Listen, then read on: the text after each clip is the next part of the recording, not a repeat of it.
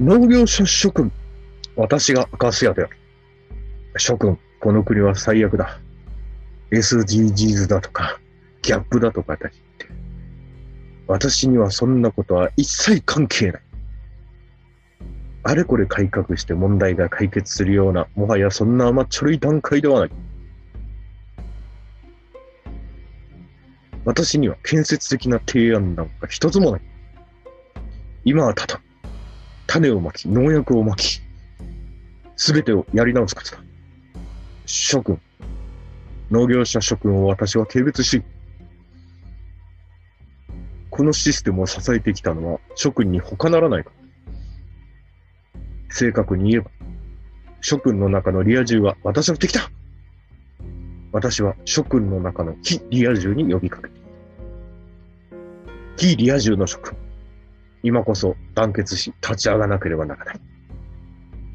奴らリア充農家はやりたい放題だ。我々、非リア充農家がいよいよもって生きにくい世の中が作られようとしている。非リア充農家の諸君。SNS で何かが変わると思ったら大間違いだ初春、SNS なんてリア充のお祭りに過ぎない我々、非リア充の SNS ほどバカバカしいものはない。リア充が SNS をやれば、リア充が SNS で目立つに決まってるじゃないか。じゃあどうして SNS をしているのか。その話は長くなるから、ポッドキャストを聞いてくれ。YouTube チャンネルもあるから、どちらも見逃さないよ。私はこの国の非リア充農家に対する迫害にもう我慢なの。非リア充農家の職。リア充を説得することはできない。奴らリア充農家、消費者は、我々、非リア充農家の声に耳を傾けることはできない。奴らリア充が支配する SNS なんて、もはや滅ぼす以外にない。自己改造なんていくらやっても無駄だ。今進められている様々な取り組み。どうせすべて奴ら、リア充派のためのものじゃないか。我々非リア充派は、そんなものに期待もしないし、もちろん協力もしない。我々非リア充派は、もう、こんな SNS に何も望まない。我々非リア充派に残された選択肢はただ一つ。種をまくことだ。ぶっちゃけて言えば、もはや、添削しかない。イリア従者の諸君。これを機会に、ヒーリア従派の進める恐ろしい陰謀を共に進めていこうではないか。ツイッターに DM っていう機能があるから、この動画が見終わってからでも、ポッドキャストを聞いてからでも構わない。私にメッセージを入れてくれ。もちろん、学生の諸君や非農家の諸君でも構わない。SNS なんて、もともと我々非リア充には関係ないんだから。最後に一言言っておく。この動画やポッドキャストがそこそこ伸びたら、奴らはビビる。私もビビる。クレイジーアグリジャパンに悪意の再生を、クレイジーアグリジャパンにやけっぱちの再生を、じゃなきゃ、ポッドキャストなんか聞くな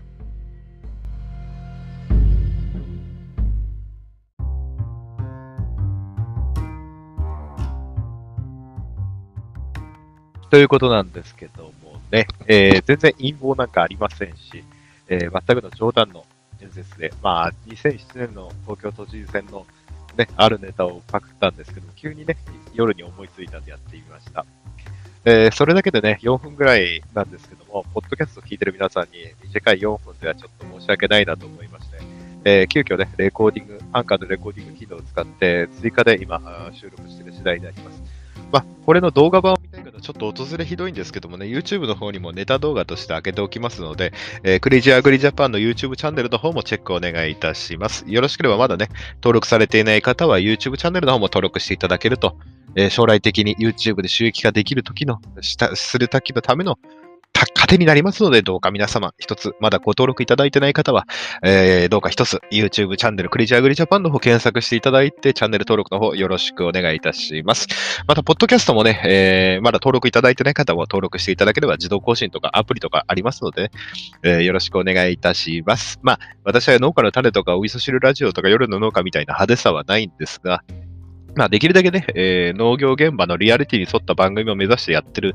のかなっていう感じですかね。えっ、と、それでですね、前回挙げた、あのー市場の価格競争についてっていう、まあ今の野菜相場がね、野菜安いなんてハッシュタグがトレンドに上がるぐらいやってるんで、えーそちらに関して、えーちょっと補足というか、ちょっと思ったことをね、話してみたいと思います。YouTube の方、ね、ちょっとあの、Twitter の方で流れてきて YouTube 動画で、音声だけの方でね、その、この価格市場暴落でどう生き残っていけばいいのかっていう、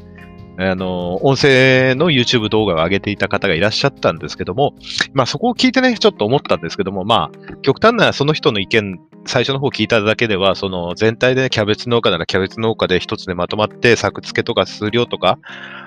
で、集団、まあ、労働組合みたいじゃないですけど、その、変なことしたらね、えー、お前んとこ出荷しないぞっていうね、そういう団体交渉権みたいな、スケールメリットみたいな生かしたらそういうのできるんじゃないかみたいなことを言ってたんですけども、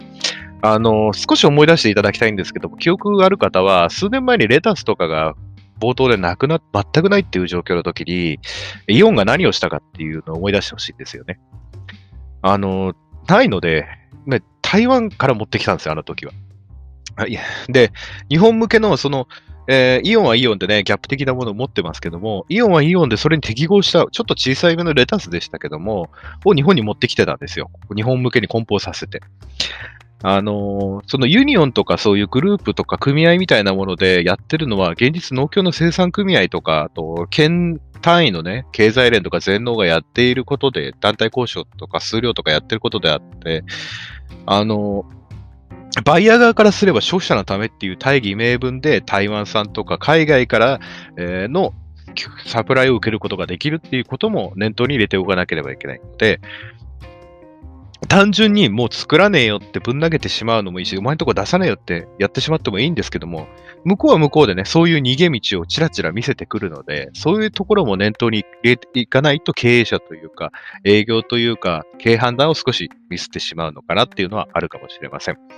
あのーやっぱり、私、花なんですけど、量販店向けのバイヤーさんと、間に入ってる市場の方とやり取りしているときに、まあ、その企画についての折衝をして、ここを例えば、今までね、えー生産者側が、あのー梱包してた、例えば、えー1メーター20センチの花束をですね、あの5箇所とか6箇所縛っていたんです。で、それが常識だったんですけども、えー実はバイヤーからすればいらなかったっていう。加工順持ってた時にその紐を一個一個切らなきゃいけないので、実はいらなかった。実は真ん中と両側端、半分以下の、あのー固定する、えーゴムを巻くんですけども、紐だけでよかったのに、それを全部パートさんが一個一個カッターで切っていた。でも、量販店にしてみればすぐバラして加工に向けるので、あのーできるだけ結束は少ない方がいいっていうことがあって、だいぶ、そういう時は生産者側も消費者側もウィンウィンだったんですよね。なぜかっていうと、生産者側としては、えー、1個にかける手間が減るし、えー結束バンド代も浮くし、えー作業能率が上がると。で、バイヤー側からすれば、そういう、あのー加工するときの繁忙期のですね、手間が省けるっていうことで、お互いウィンウィンの関係で。で、あのーね、あの、注文もっと数できるように生産側になったし、えーバイヤー側としてはもうちょっと、あの、短期間で、花っていうのは繁忙期短期間しかないので、処理できる花束の数が上がったっていう、ウィンウィンの関係になったんですけども、その価格とか品質以外のものも、その、一つの提案できるものとして、例えば、えー、加工場に持っていくんだったら、こんな梱包いらないよねとか、向こう生産現場としてみれば、これなければもうちょっと、えー出荷スピードアップできるんだけども、受ける側としては実はこういう段ボールでガチガチに入れられると段ボールもゴミになるし、中の、えーここ梱包フィルムもいらないんだよねって全部一個一個剥がなきゃいけないんだっていうのもあるかもしれません。だからそういうところも一つの、えーまあ、えーなかなか自分で交渉するっていうのは難しいかもしれませんけども、そういう企画をお互いにマッチング、そうすれば向こうは、あの農家さんはうちの加工に、えーうちの作業場に合ったもので出してくれるっていうので、えー一つ選んでくれるね、理由にもなってくれるので、そういう考えも、その、価格暴落の時に考える一つの手かもしれません。だから、ぶっちゃけ生産力が上がると、値段半分でも、あのー値段、極端な話ですよ。値段半分でも生産コストと、がもし伴っていて、労働時間が同じであれば、それはそれでね、あのー私それは真っ当な技術の進歩と資本主義経済の下で行われている生産活動であるので、同じ時間、同じコストで、もし、えー2割とか3割増やせるのであれば、それで単価がの上昇が望めなかったとしても、同じ時間で処理できてるとか、コストが同じぐらいでできてるんだそれはそれで私、真っ当な、え供給量の増加だと思ってるので、その全体の供給量と需要を見ると、やっぱ暴落してるかもしれないですけども、個々のそういうところで、そのマッチングっていうか、その合わせていくっていうのも、一つの解決手段じゃないのかなと思っています。あの、前回ではね、そのウィキペディアの記事をね、ちょっと引用してしまったので、そこに書いてあったね、学者先生の個別化を図れとかね、そういうの出てきちゃったんですけど、高単価つけろとか。でもそういうの難しいですけど、高単価じゃなくての別の方法っていうのも、あの、今日自分の番組を聞き直していて思ったので、そのやっぱり自分でその、そういうふうなこともやれば、もしかしたら一つの、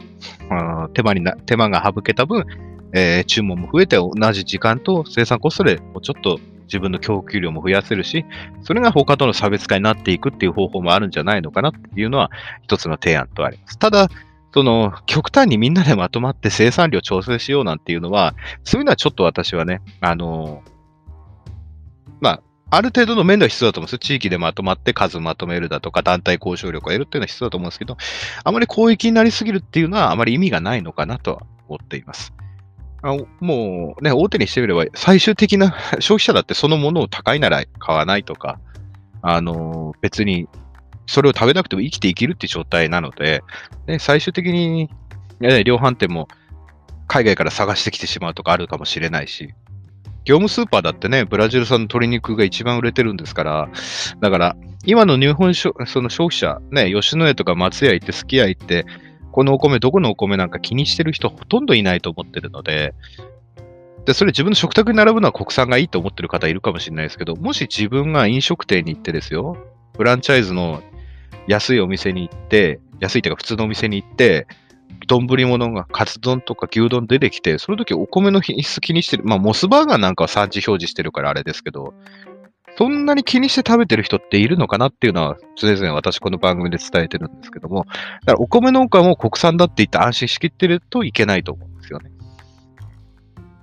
だからそういう加工品が増えていけばいくほど国産とか味とか品質っていうのは、あのーなんですか、ある程度、まあ、海外産もみんな一段落、一こ日本国内の人って結構海外産をバカにしてるかもしれないですけども、加工品に入ってるネギとかニラとか、そういうのも中国産とか全然加工品に入って向こうから冷凍食品で送ってこられるので、もう日本人の食卓に並んでるんです。形は違うにして。だから、使う用途とか見えてる用途が違うので、あのそういうところで海外産をバカにしてたりなんかすると全然、まあ、花ですら海外産で全然日本のお墓需要を満たして、母の日だって半分以上カーネーション海外産っていうこともあるので、お花ですらそういうこともできてるので、絶対食べ物の世界でも中国人がよく悪くて日本人がいいとか、韓国人が悪くて日本人のがいいとか、台湾産のが悪くて日本人のいいっていうことは絶対ないはずなんです。同じ人間が作るんですから。で、今、機械っていうのは基本的に同じベースに来てるんです。その収穫とか田植えっていう時点で、中国でも。東南アジアでも。東南アジアはまだね、区画整備とか進んでないからそういう大規模機械入れられないかもしれませんけども。その収量センサーとか水分センサーは確かに中国のコンバインはまだ未熟かもしれないけども、でも、やってることは一緒なんですよ。日本の技術力の30年前で特許切れてるものってもう中国人とか韓国人もみんな使えるわけです。インド人だって。コンバインとかトラクターに関するディーゼル特許だって、刈り取り部の特許だって、日本のもう50年前で大体形はできていた。それをベースに別のものを作れるわけなんですよね。だそういう基本的な刈り取る、幸運するっていうこと、消毒するっていうベースが一緒であれば、あと品種なんですよ。だから品種さえ揃ってしまえば、もう向こうは日本人が今食べてるもの以上のものを食べらさせることができるかもしれない。こっちに持ってくるかもしれないっていうことがあるので、そういう危機感も一瞬持った方がいいと思うんです。国内で高い安いじゃなくて。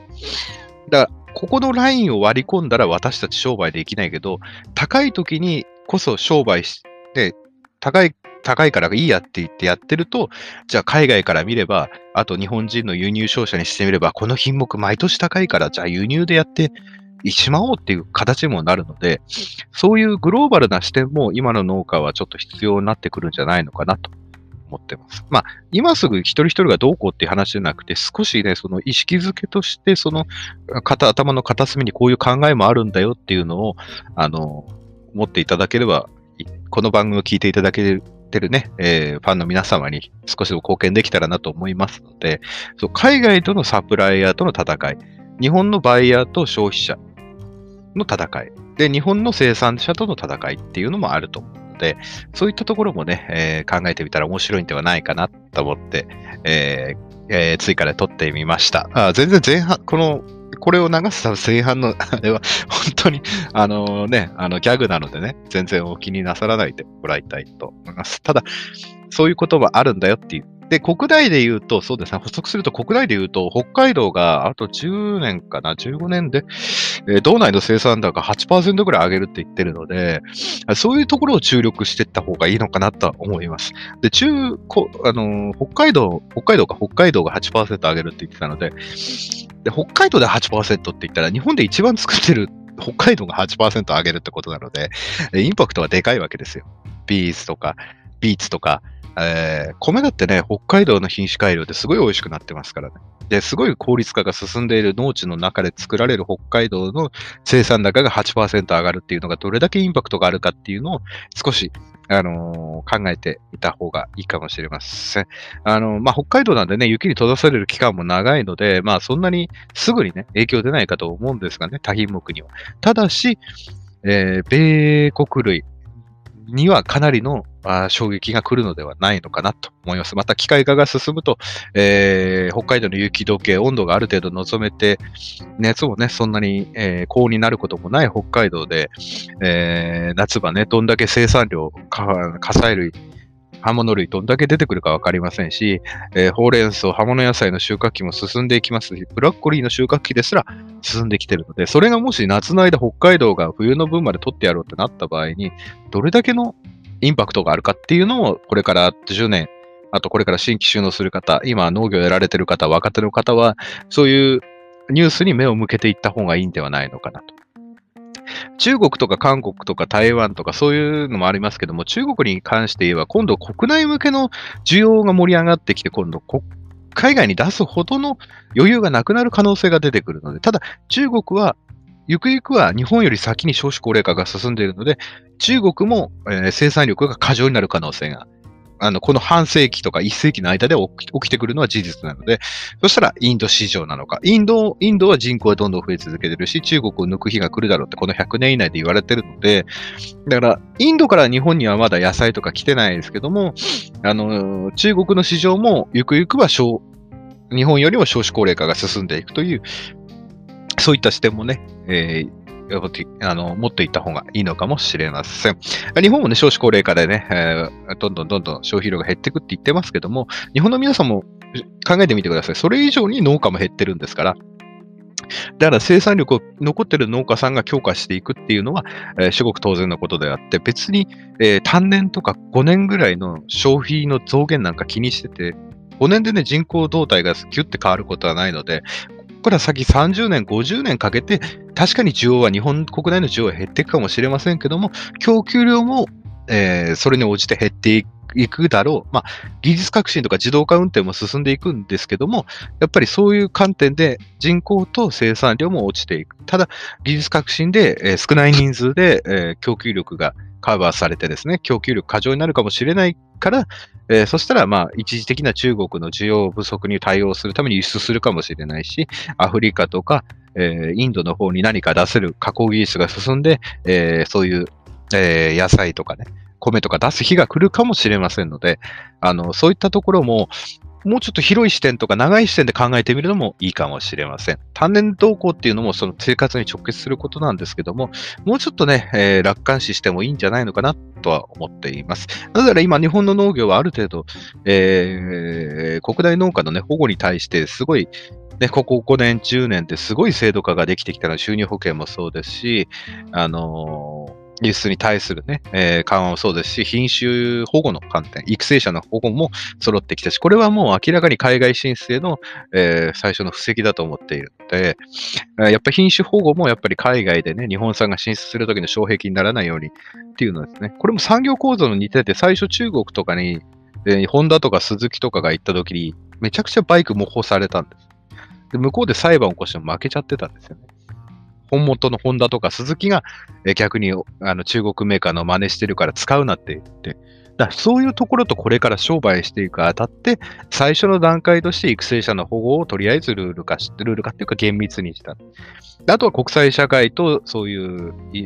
お互いにね、あの、お互いがお互いのルールを守らないと、ヨーロッパだってね、自国で持っている、あの、育成品種のね、あの、保護も問題になってくるでしょうし、そういったところで、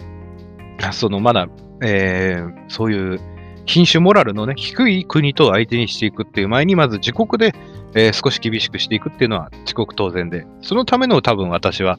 えー、品種でも知的財産権として海外に売っていく、ものでも海外に売っていくっていう中での第一歩なんだなっていう、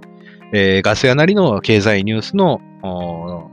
見方っていう感じで、えー、今日は終わりたいと思います。まあ今日はね、すいません、オープニングが変な演説ぶったみたいなやつでやってしまいまして、大元はね、YouTube で富山光一さんって検索していただければ、2007年の東京都知事選の動画が上がっておると思いますので、えー、元になったネタも気になったら、それで調べていただければ出てくると思います。いや、えー、ちょっとね、えー、小走りで、えー、話してしまいましたけれども、えー、2倍速で聞いてる方は申し訳ないです。えー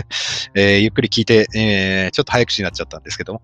えー、それではまた、皆さん、えー、今日も寒いですがご安全に。See you next time. Goodbye.